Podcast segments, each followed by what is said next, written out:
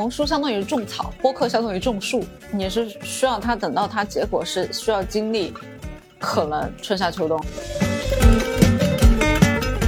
通过什么样的方式起来的，去倒推回来，如果他想要达到这里，他的解决方案这条路他要走哪些步骤，那么他愿不愿意付出这样子的代价？今天又有听友加过来，我上期讲了一个复盘，他说。我听了你的播客，我就马上去做了一次复盘。他说你的内容很好，我也要付出行动，对得起你的内容。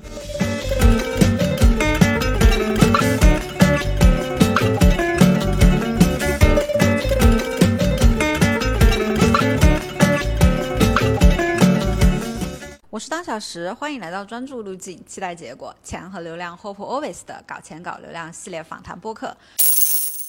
我刚才听你说你的这些客户都是你播客吸引过来的，我就在想，我是不是也要做一个？但是我确实无从下手。就是普通人如何从零到一做一个播客？就先做。就是之前我跟任何的，他们不管做小红书也好，他也是做抖音短视频，做任何的自媒体，就是你得先有一个突破。很多人他。学了很多技巧，但是他就是不去做。你还不如你就先做，你做了之后你再去学的话，你会更有体感。嗯啊，你什么都不知道的时候，你去学了很多技巧，你反而不敢迈开第一步。对对对对，有时候越学越乱，越不敢开始。对啊，你就会去考虑它的开头三秒钟，黄金三秒啊，我要怎么反复打磨，就是不出一条视频。你出了一百期，你再去看那个黄金三秒，你一下就顿悟了，嗯醍醐灌顶。但是你前你没有做这一百期，你学的同样的东西，它是用处不大的。对你这个确实很好奇啊！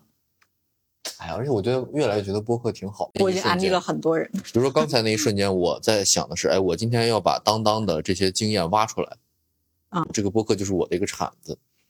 对呀，这段时间就不亏。哎，就是你有没有发现，大家闲聊，比如说我们聊了一下午，没有任何结果。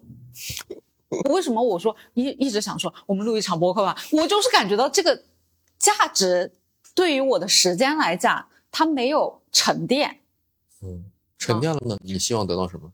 我希望我在未来的时候是能够从现在获取利益的。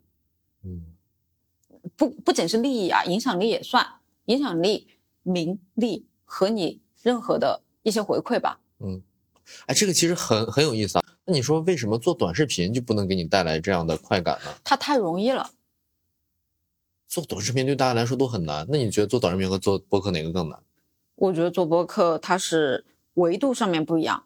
嗯。所以我做播客的起源就是因为跟很多个老板聊天，大家就是随意聊聊。但是你开始录播客，大家就会。更认真一些，跟你聊天，哪怕是聊天，他都会更认真一些，因为他知道这句话会被录下来，嗯，他就会表现的自己比较有价值，他也会更愿意跟你分享一些内容。那当你。把这个呃告诉他我正在录音，把这个麦别上的时候，他会不会就会不自然，就会有浮夸，就会有会。但是这个就是播客的好处了，短视频它一直有个摄像头放在那里的，很有存在感。但是麦夹在这里，就忘了。你聊个十分钟就忘了。你当你聊得很深入的时候，你就忘记你在录播客了。这个是，这个是啊。对我们，对，确实是，就是我们拍纪录片儿，其实是有个说法叫，就是叫侵略性。对，就是你只要。呃，拍着他，他就会感到被被侵略，他其实那个自我意识其实马上就会一直建立着，这确实是啊，这个播客，嗯，哎，还有就是，你比如说，他们这些想要通过播客去，呃，去有各种目的，他们都是分别有哪些目的啊？你聊了这么两百多位老板这一年，你觉得他们分别都有哪些目的？可以归为哪几类？你说他们来找我聊吗？嗯，大部分归为一类，就是要搞钱。你甭听他说什么，我要做情怀，我要做品牌，我要做什么产品，我要帮助很多人。因为现在大环境不好，其实归根到底，前面我见那个投资人他也说，他说前面几年他见的老板都是说我要把我的品牌走向世界，冲出亚洲，现在都是说利润要紧，搞钱要紧。嗯，对，是，嗯。对不对？刚才刚才聊的这个视角有点错乱，我还是从一个那个请教者的身份去去聊这个视角去聊。哎，那刚才我们第一个问题说这个普通人做播客，你觉得最重要的就是开始做？那我想问你的是，我没有 title，我没有那么多的背书，我也没有一个专业的身份可以给我做加持，我也可以做播客吗？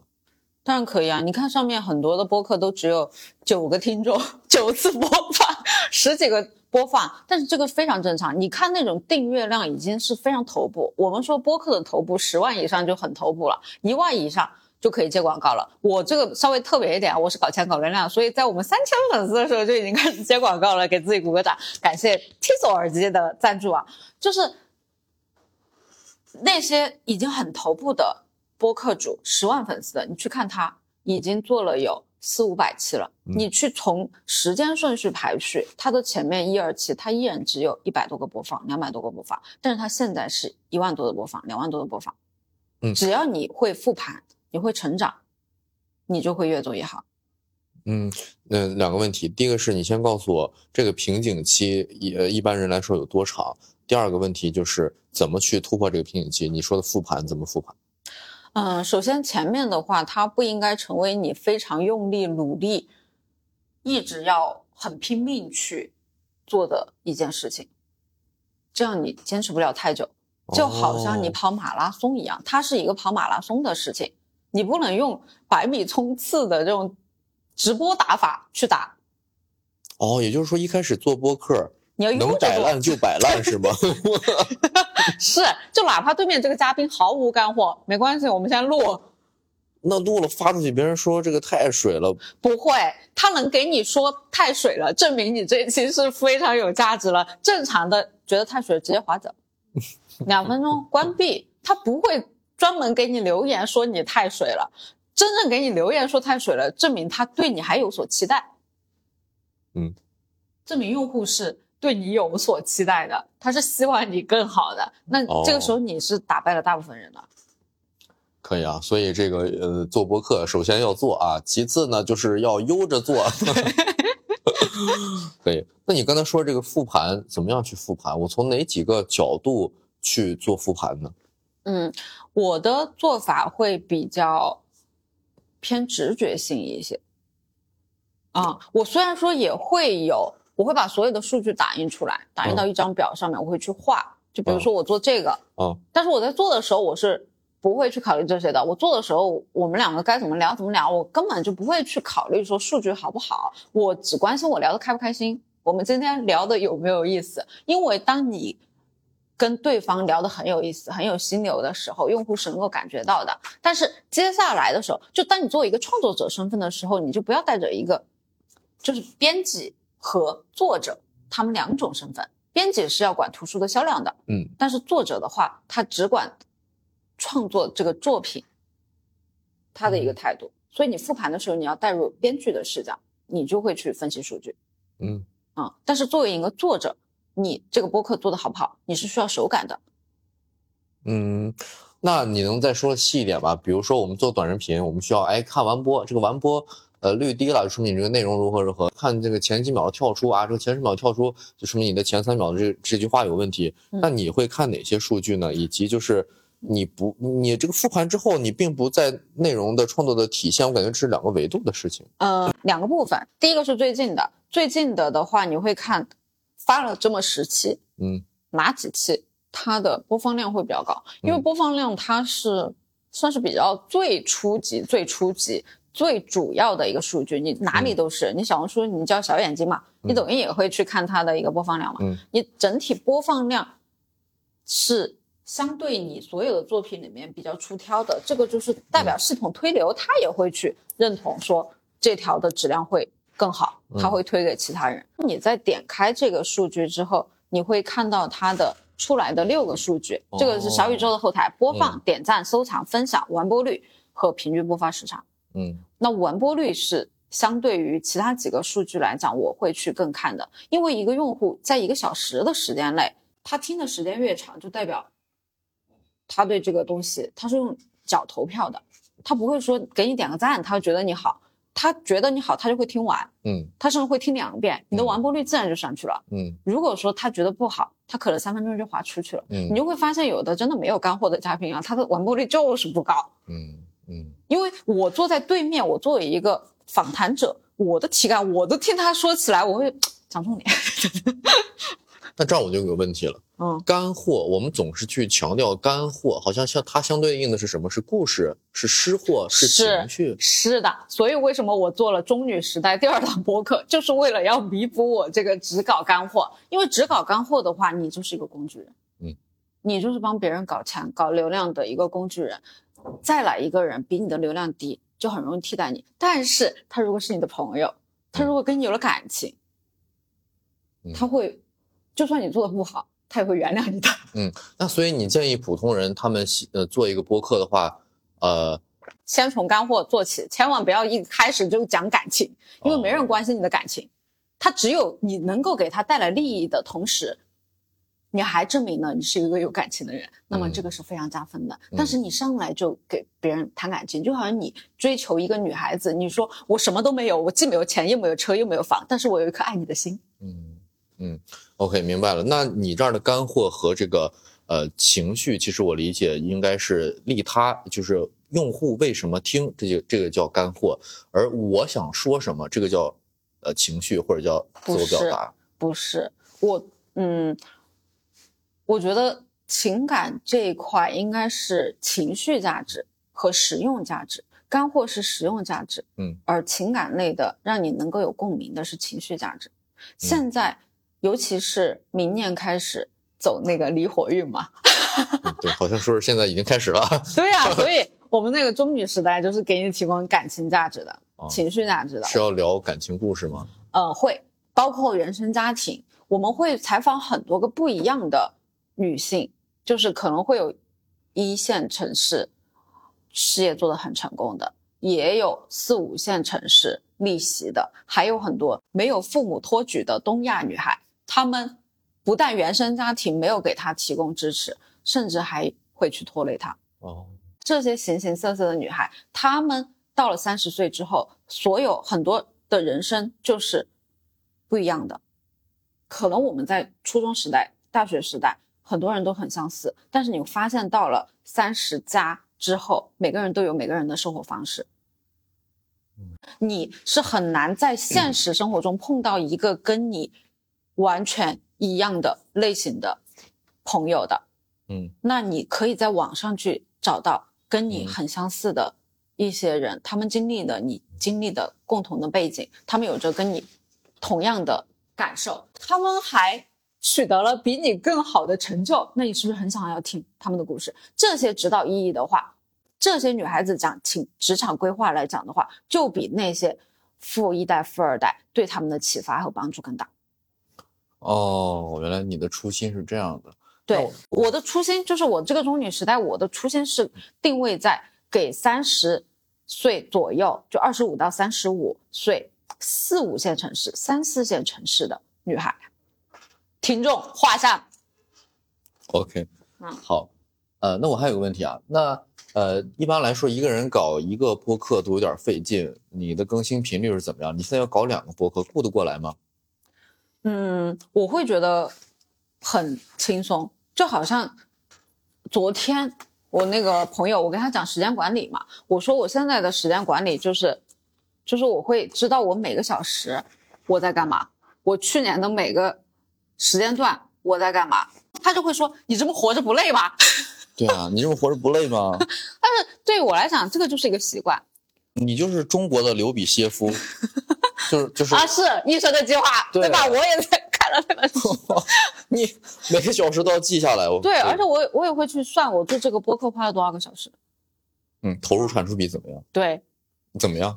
嗯，就是现在来讲啊，就是我们现在这样聊，就就是投入一个小时，它就一个小时，因为后期剪辑不用我管，我甚至听都不听，因为我跟剪辑之间已经有足够大的默契，嗯，就让他。发。但是最近我在尝试着去做单口，单口的输出就是你需要把很多内容去整体梳理，比如说我会收集十几本书，我听过的所有的课程，输出一个小时的内容，那这个就是会很长的时间，就是需要你花十个小时，你都不一定能够做出一个小时的内容。你要去看书、听课，就整理出来，这不是我干的活吗？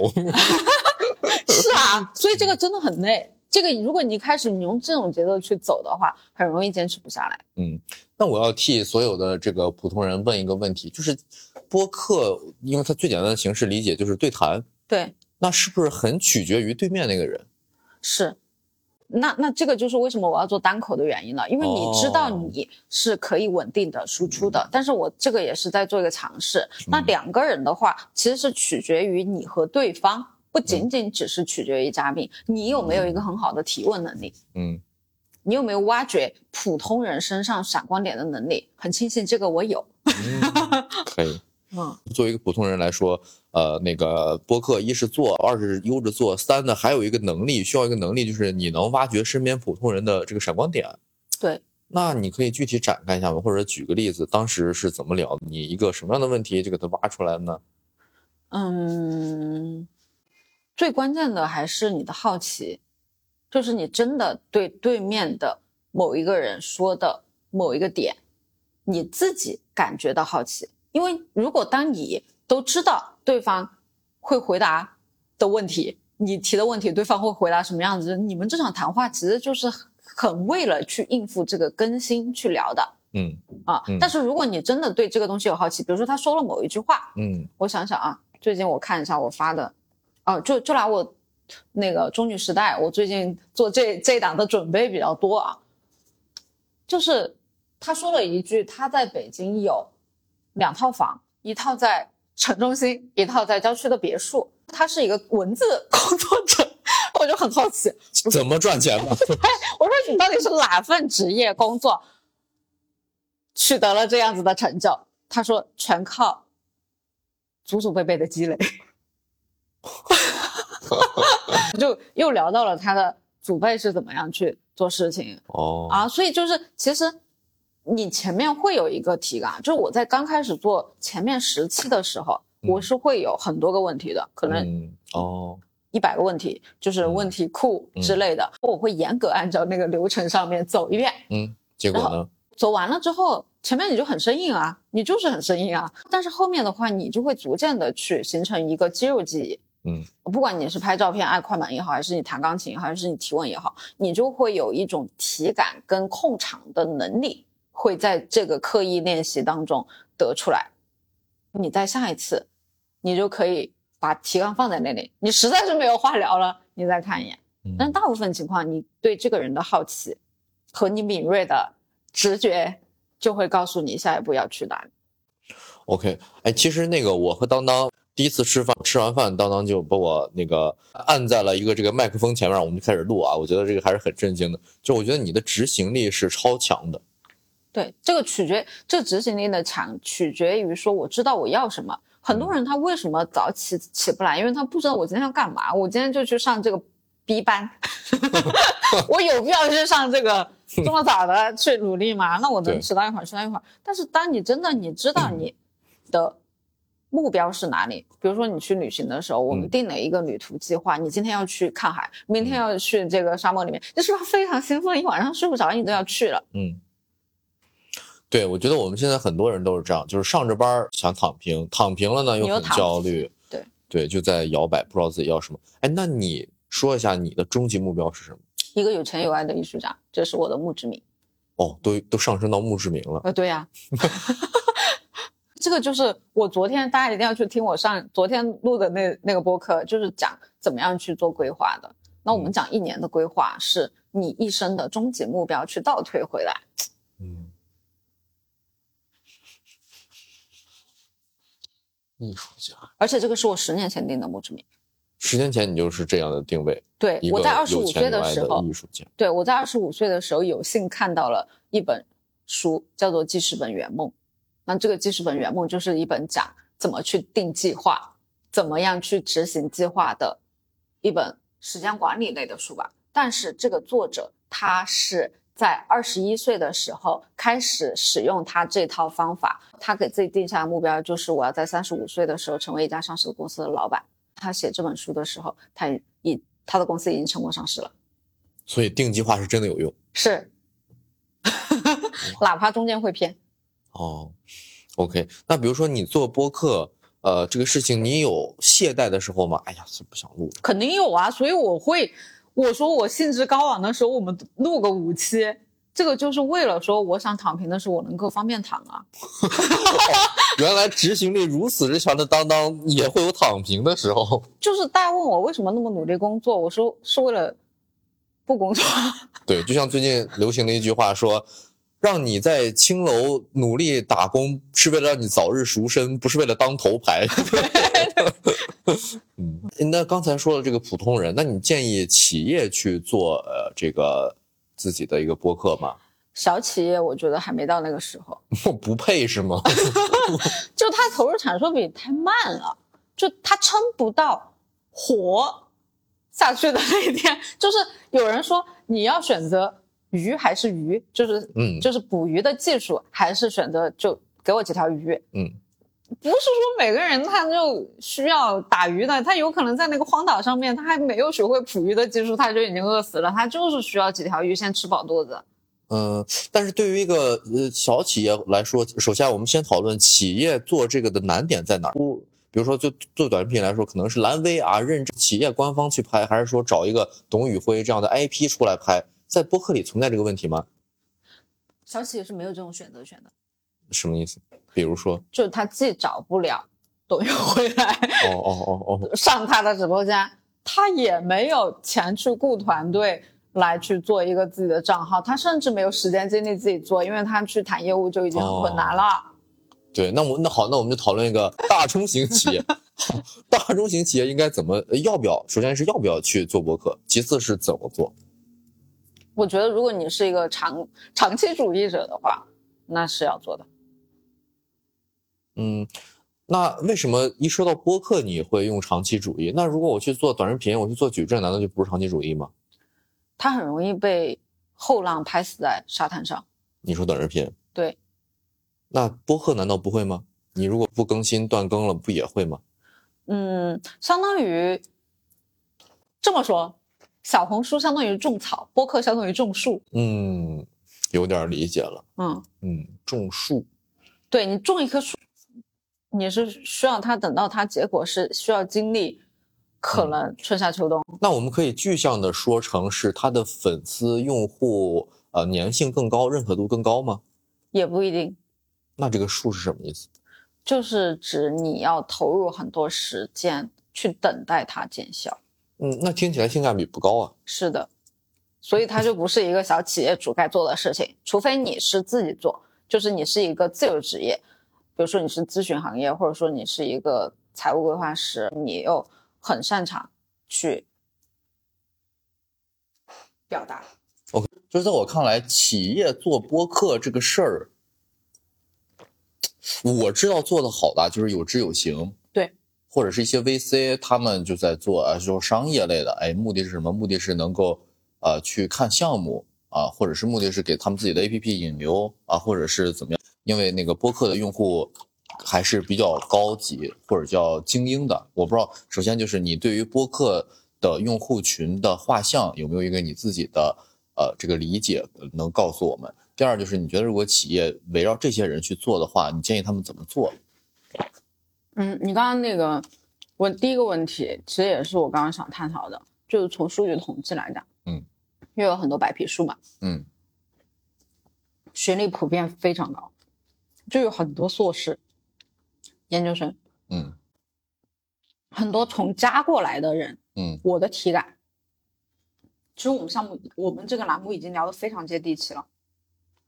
加过来的人，大部分是一二线城市，要不就是海归，嗯，要不就是香港、国外的这些人，嗯，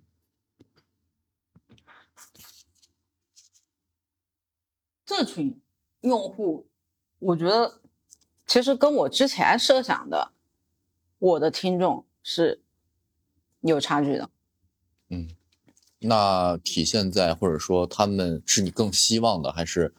是你觉得哎，给你造成困扰？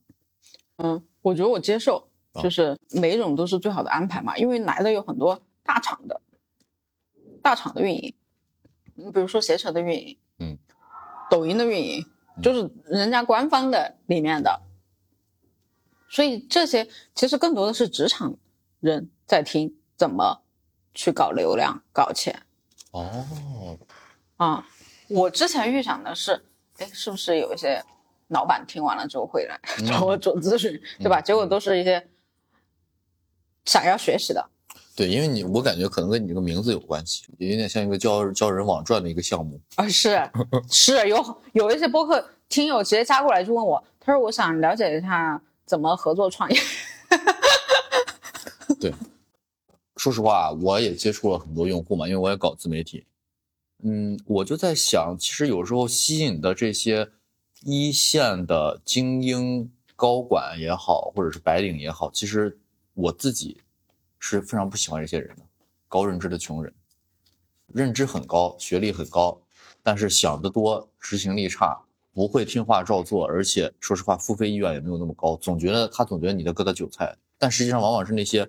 学历认知都很低，执行力超强，你就说说怎么弄，他马上就去弄，人家是能拿到结果，而且付费意愿特别强，一口一个老师不服。对，啊就这类人我是特别讨厌，所以我觉得，嗯嗯，做播客这是我一个特别大的不愿意做的一个点卡点。你有建议吗？那就别做。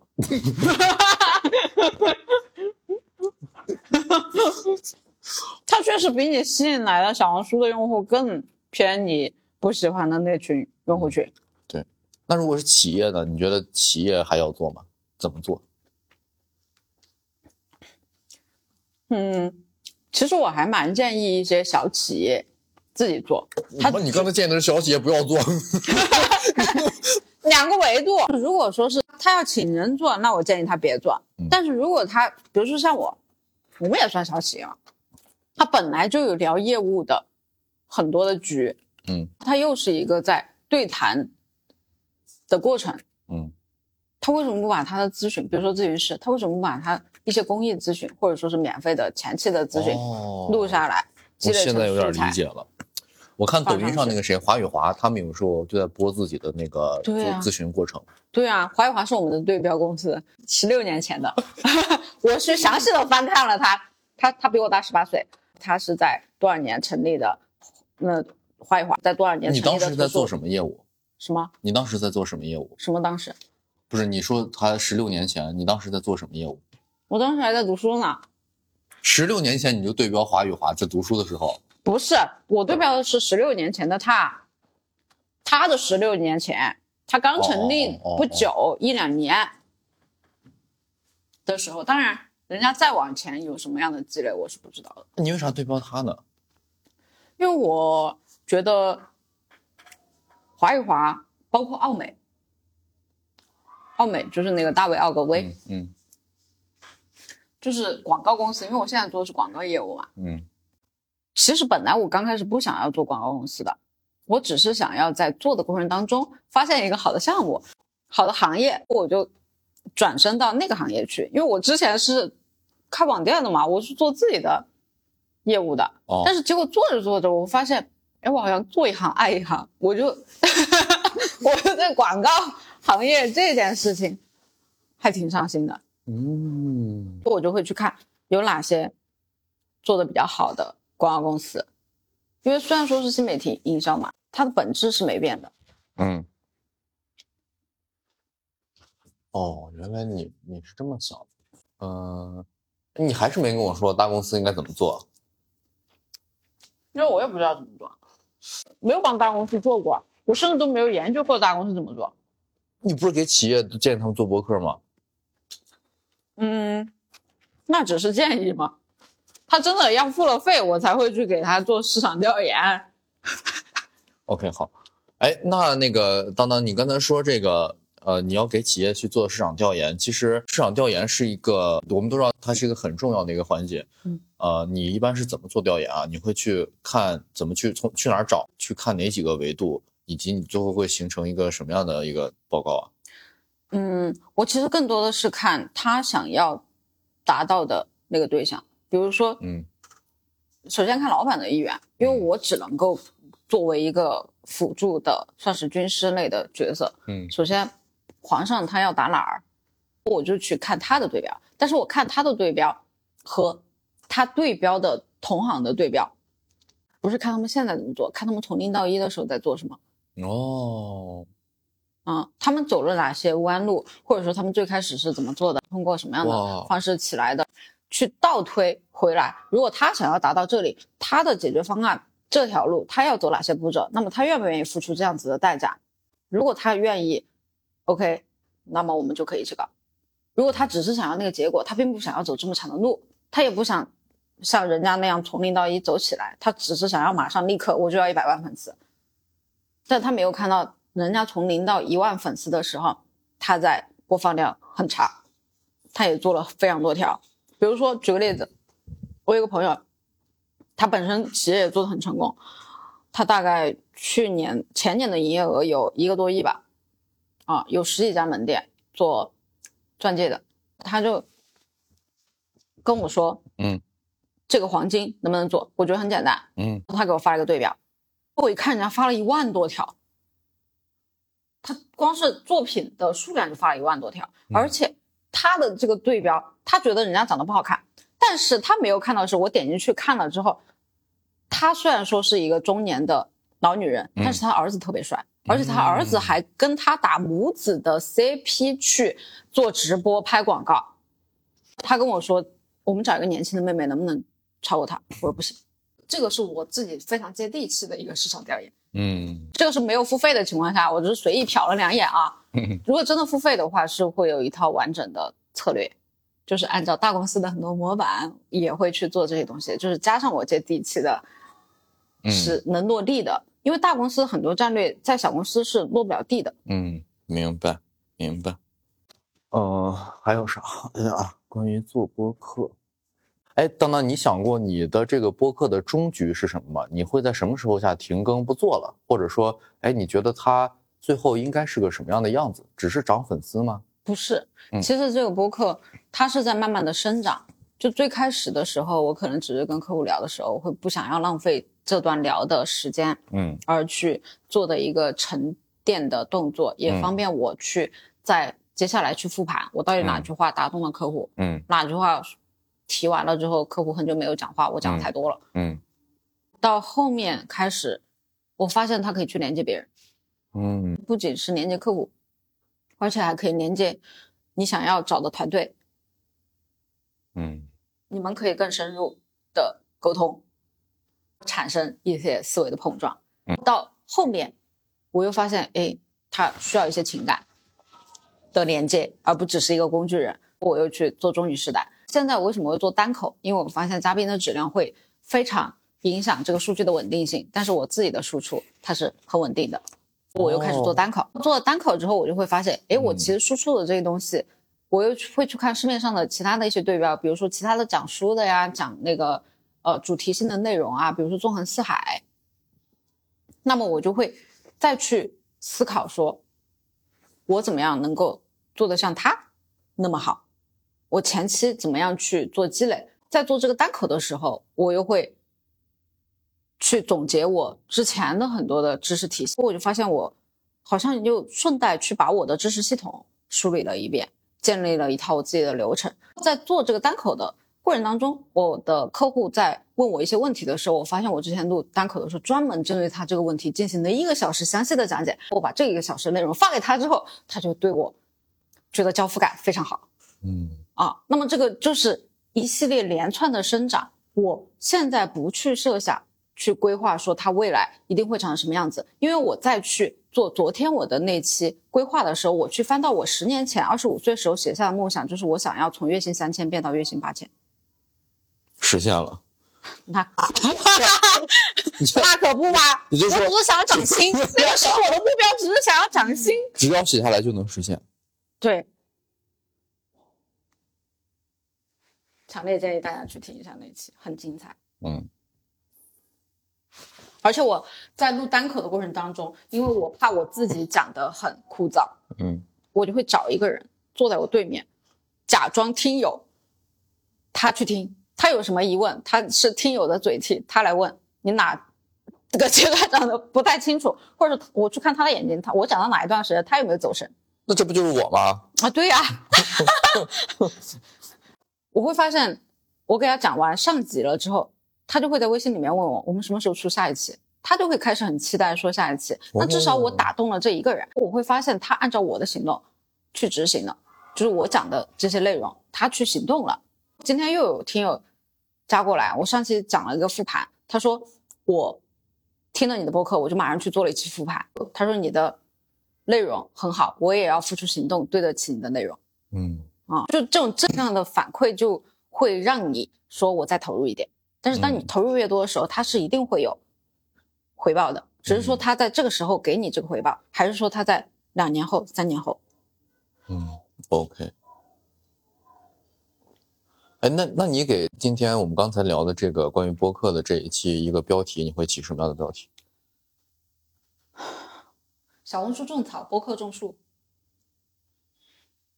那完了，那种草你也没讲呀。没关系，不要提吸引人就可以了。不同的阶段，第一个是我在十年前做的事情，嗯就是我会拍很多照片，拍很多创作的照片、嗯发到网上，大家哇，就真的是那个时候就是几千点赞、几千转发，嗯那个时候我就觉得哇，我好开心啊！哪怕我这个东西是我自己去制作道具，去邀约模特，我不收任何的费用，我还去创作故事。用爱发电。对，因为我觉得我需要有一些情怀。第二阶段就是我现在在帮一些客户做的，这个就是为了搞钱，这个业务嘛，嗯对吧？嗯你钱也是商业价值的一部分，那这个我觉得也是给客户带来的声望，嗯他愿意为这个声望买单，嗯我觉得很值。然后你说的这个是我在播客或者说是在接下来的几十年里面，我到老年的时候我会去追寻的。哎呀，这个回答真妙啊！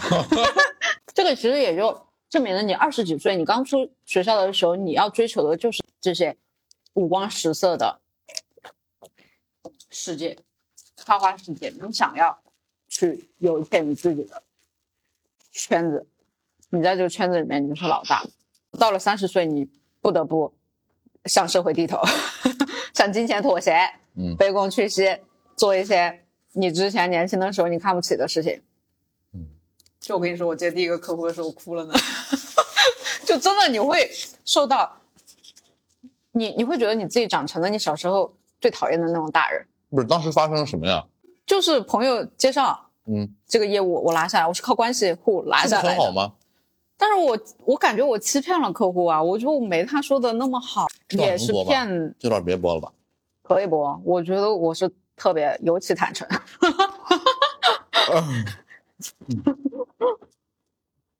这个就是我我的魅力所在，知道吧？就没有什么不能讲的，只要我不讲别人，我是讲自己。现在让你感觉焦虑的事情是什么？现在我比较松弛，嗯，现在我还比较松弛，就是自由了啊。就没到自由那一步。但你会发现，就我做了一个自己给自己做的一个训练营，嗯，叫做你每个月只花三千块。完了，超标了。这这顿至少得六十。不不不，我说的只花三千是指我的个人生活啊，因为你说商务社交，你随便请人家吃几顿饭、喝几杯咖啡就超了，对吧？嗯但是这个是你为了工作，你是公司开销啊，我可以以公司公账去报销嘛。嗯，虽然说这是我的公司，但你可以分开。就是当我去做了这个月薪三千的训练营，我自己发现，其实你是可以靠你一个月只花八百块的生活费。我说的生活费是指吃饭，你就能活下来的时候，你会非常有底气说，我再怎么落魄，对我再怎么落魄，我也不至于饿死。你的物欲降低了，你的物欲降低了之后，虽然说它的副作用就是你赚钱的动力也降，所以你看我最近谈业务的这种冲劲就比较少了，我开始更多的思考情感上面。我现在跟你聊下来，我感觉你现在手里就差一个那个佛佛珠了。这可能就是我正在践行，每个月只花三千块。那你做饭是自己做吗？不点外卖了就？对，你自己做啊？对，能吃吗？之前不能吃，现在越来越能吃了。而且我会做那种叫做人类生命体征维持餐，嗯，就会把提前一一周的弄好，放到冰箱冷冻室。中午的时候打开，加一点蔬菜进去 就吃。那你不觉得做饭浪费时间吗？所以生命体征维持餐啊，你相当于你做一顿，你可以吃一周啊。哎，这个 我也要，性价比我我要我要我要。我跟你讲，你就做那种，做那种臊子勺子，四川说勺子，嗯就是下面的勺子，嗯就什么土豆炖排，对，土豆炖排骨啊，什么这种，就放在哦口感是非常好的。冷冻了之后，你每次取小坨，给你加点素菜，你配面或者米饭都可以，就很快热一下就能吃。哦，我知道了，啊相当于是自己搞了个预制菜，是，太离谱了。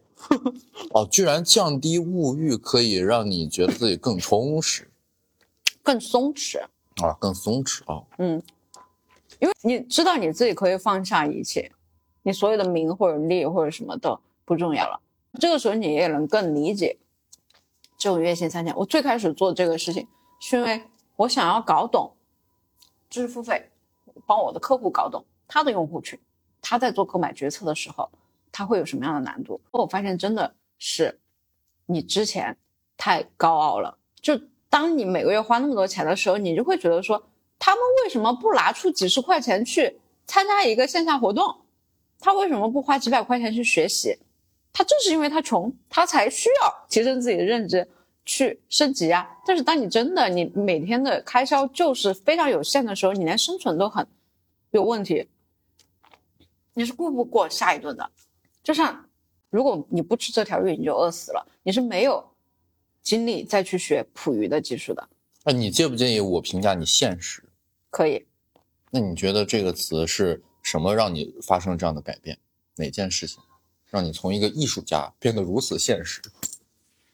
嗯，见多了更多的有钱人，有钱人不都很务虚吗？聊的都是不是，反而不是，就是当我大学毕业，就我不跟你说了，我那个客户他很有钱，后面我接触，我有幸，因为我的客单价很高，这也是为什么我现在我又重新做回了客单价很高的生意，虽然中间我做过一段时间客单价很低的生意，因为我在跟这些有钱人打交道的时候，我就会发现他们身上的真善美真的太他妈多了，高低给我两个绝对值，让我大家感受一下，什么意思？低是多低，高是多高？嗯，就比如说《寄生虫》那部电影吧，你看过嗯我看过啊？对啊我，只是 就是你看到里面的有钱人，他是不是很单纯、很善良？对我就所以我就觉得那个电影很烂。他其实是现实，就是当你站在没有真实跟他们接触的时候，你看到的都是他们可能资本家或者是这些，你你是站在他的对立面去看他的。哎，你这个话不要说，你你已经成资本家了，你这么一说，怎么怎么你跟资本家站一起了？共情了！是的呀，因为人是不可能成为你讨厌的那个人的。就是很多人他会去讨厌自己的老板，会觉得老板自己压榨他。如果你真的这么想的话，你是永远当不了老板的。哦，这个意思。嗯，我觉得人是一个慢慢说服自己成为讨厌的那个人的那个过程。嗯，就以前我也很讨厌谈这个钱啊、商业啊怎么，但现在哦，你发现哦，原来和你想的真的不一样。对呀、有钱人也是啊。你真的跟他们接触了下来，你就会发现，他们比普通人更努力。嗯，好，最后一个问题啊，你觉得你的播客现在最大的问题是什么？嗯，我觉得有一点需要我明年去突破的，就是它没有跟其他的播客产生连接，它没有在一个生态位上，就是我只是对我的朋友，或我随便抓一个人我就录了，嗯但是从根据我过往的体感，来讲，你涨粉最快也好，或者说是你能够一下猛的提升也好，就是你去跟其他的播客主连麦。就好像我之前做摄影涨粉最快，就是我会去跟一些网红模特、网红摄影师、网红的商家去做共创。就是比如说，我之前有一条视频，就是有差不多一万的转发，是有商家的努力，化妆师团队的努力，加上我们再加上场地，加上各种道具，整个出的一个作品。哦，嗯。所以我觉得我现在我的播客缺的就是去跟其他的一些播客主去共创，因为现在我对谈的所有的人都是第一次听到播客是什么，根本就大家在跟我聊之前，他都没有听过播客，他也没有下过小宇宙，对，啊，所以我我都是在新手村里面在修炼，对，对，现不，但是你现在已经也有那个。资本了，就是你去跟他们聊，你去跟他们对谈，他们也是要看你，哎，你能给我带来什么，或者是你自己的粉丝量是不是一个单位，至少别差太多。是，你现在是有这个资本，不错啊，恭喜恭喜啊！希望我们下次在头部的这个账号里面看到你啊，当当。谢谢谢谢那什么。假如你的身边有人对今天聊的话题感兴趣的话，推荐你把今天的节目分享给他。感谢你的关注点赞，你的支持就是这个节目每周一更新的最大动力。如果有什么改进建议的评论的话，欢迎留言给我，我都会一一改进的。